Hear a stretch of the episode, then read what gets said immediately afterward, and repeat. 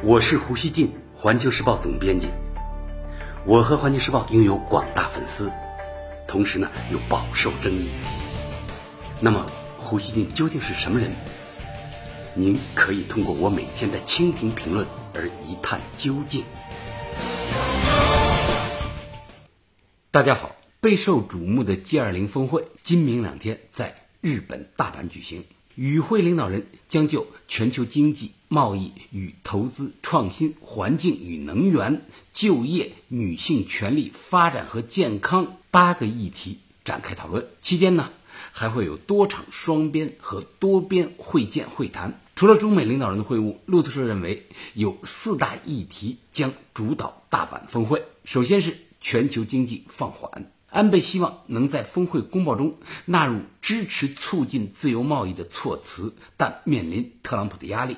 去年，特朗普就迫使 G20 拿掉了长期以来的反对保护主义的承诺。其次是气候变化问题。路透社看到的大阪峰会公布的最新草案恢复了对巴黎协定的支持，但知情人士说，之前的草案在美国的坚持下没有包含这样的措辞。韩国《每日经济》二十七日的报道说，由于美国在汇率、贸易和环保等多个方面与其他国家存在分歧，本届峰会可能会成为美国对世界一比十九的会议。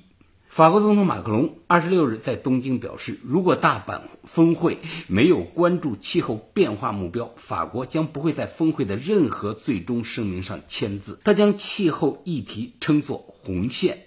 中国外交部发言人耿爽二十七日说，在峰会期间，中法将和联合国一起举行气候变化问题三方会议。另外，伊朗问题受到关注。路透社说，虽然伊朗不是 G20 成员，但美伊日前强硬言辞不断升级，海湾局势可能会成为大阪峰会的议题。而安倍可能取得进展的 G20 议题之一，则是减少海洋塑料垃圾。两周前，环境部长会议后，日本政府就曾表示，G20 将通过一个新的实施框架，采取措施减少海洋塑料垃圾。不过，路透社认为，在这方面不太可能有具体的目标和切实的行动承诺。当然，本届 G20 峰会最受关注的还是习特会，外界普遍期望中美这两个全球最大经济体之间的贸易问题可以取得突破。当地时间二十六日，美国白宫发言人吉德利告诉媒体，特朗普将于日本时间二十九日十一时三十分，也就是北京时间星期六十点三十分，在大阪与习近平举行会晤。目前，中国官方尚未发布相关消息。路透社援引最近与中国贸易官员会面的消息人士的话称。会晤不太可能探讨潜在贸易协议的细节，但会试着为两国关系确定一个新的轨迹。新加坡联合早报报道说，在动身前往大阪之前，特朗普二十六日上午接受美国福克斯商业新闻采访，他强调同中国达成贸易协议的重要性，表示双方有可能最终达成贸易协议。但特朗普同时声称，他准备了 B 计划。如果双方没有达成协议，就将对剩余的三千亿美元输美中国商品加征关税。不过，税率可能是百分之十，而不是之前说的百分之二十五。特朗普还补充说：“我的 B 计划也可能是 A 计划。”二十七日，耿爽表示：“我要再次奉劝美方，打贸易战、加征关税，损人害己，根本解决不了问题。”耿爽说：“希望美方认真听一听这几天美国国内不同团体和广大民众对贸易战和加征关税的反对声音，在 G20 大阪峰会期间，也认真听一听国际社会对单边主义、保护主义和霸凌行径的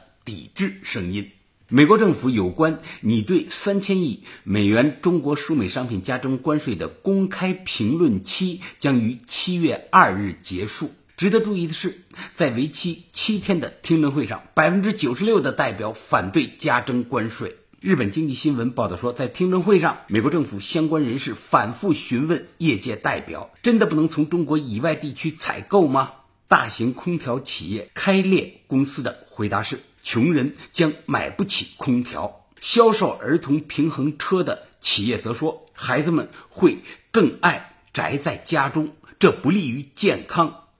美国消费技术协会的代表在听证会后说，业界已经。尽力做了能做的事，希望特朗普能听得进去。老吴想说啊，在重要的会晤和谈判前，通过媒体向对方施加压力，这是美方惯用的伎俩。中方对此太熟悉了，才不会吃这一套。美方呢这些天不停发声，我认为这本身是他们焦虑的表现。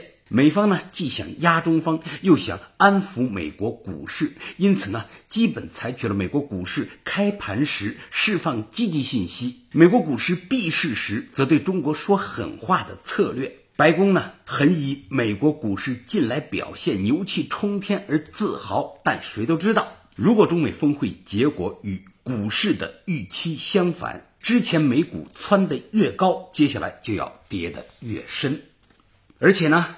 言多必失啊！美方把之前加征百分之二十五关税的威胁调成了百分之十，显然呢受到了听证会百分之九十六代表发言都反对加征新关税的强大压力。美方新关税到底给中国的经济压力大，还是给美国的经济加政治压力更大？相关的观察呢，可谓越来越有意思了。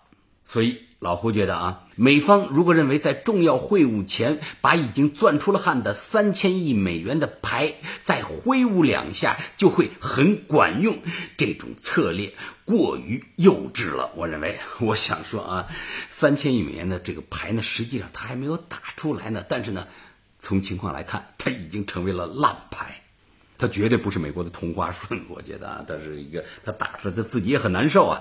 中国对两国元首会晤呢，持积极建设性的态度，同时呢，也会坚决捍卫自己的核心利益，不会做无原则的退让。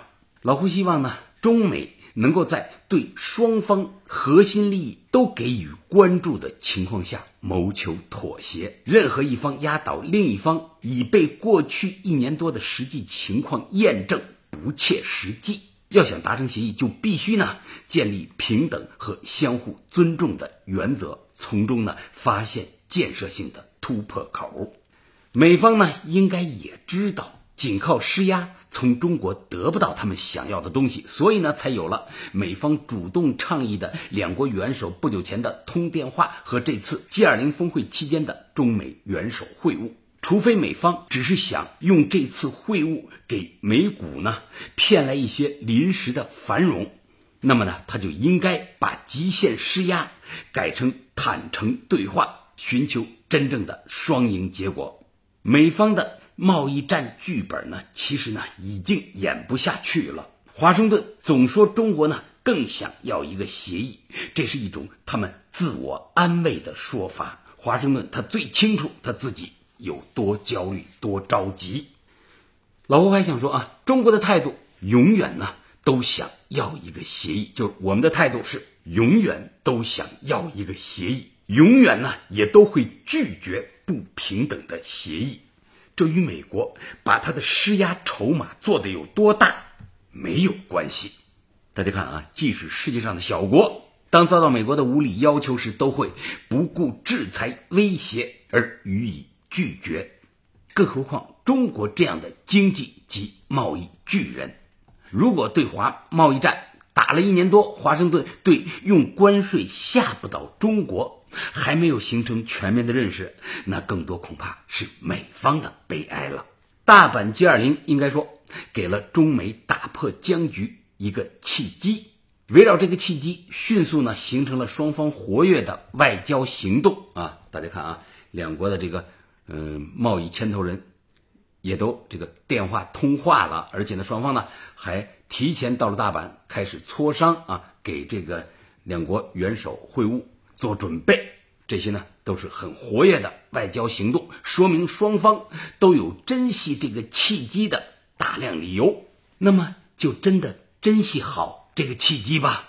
这是老胡的一句劝啊，不要试图把对方不可能接受的条件。强加给对方过去失败的尝试，不应该浪费时间再重复一遍。事实证明，包括美国公众在内的国际社会都希望从中美元首会晤上听到好消息。最后，老胡要说，如果元首会晤没有实现市场期待的结果，中美呢都垮不了，两国的回旋余地都将是足够大的。问题在于，美方可不要跟中方攀比本国社会对贸易战持续下去的承受力，更不要声称他们的承受力比中方的高。中美最终呢有没有协议？我相信中国都会捍卫核心利益，都会坚信并且遵循把自己的事情办好最重要这个道理。中国经济和政治上都做好了应对各种情况的准备。感谢收听今天的《火焰不乱语》，咱们下期见。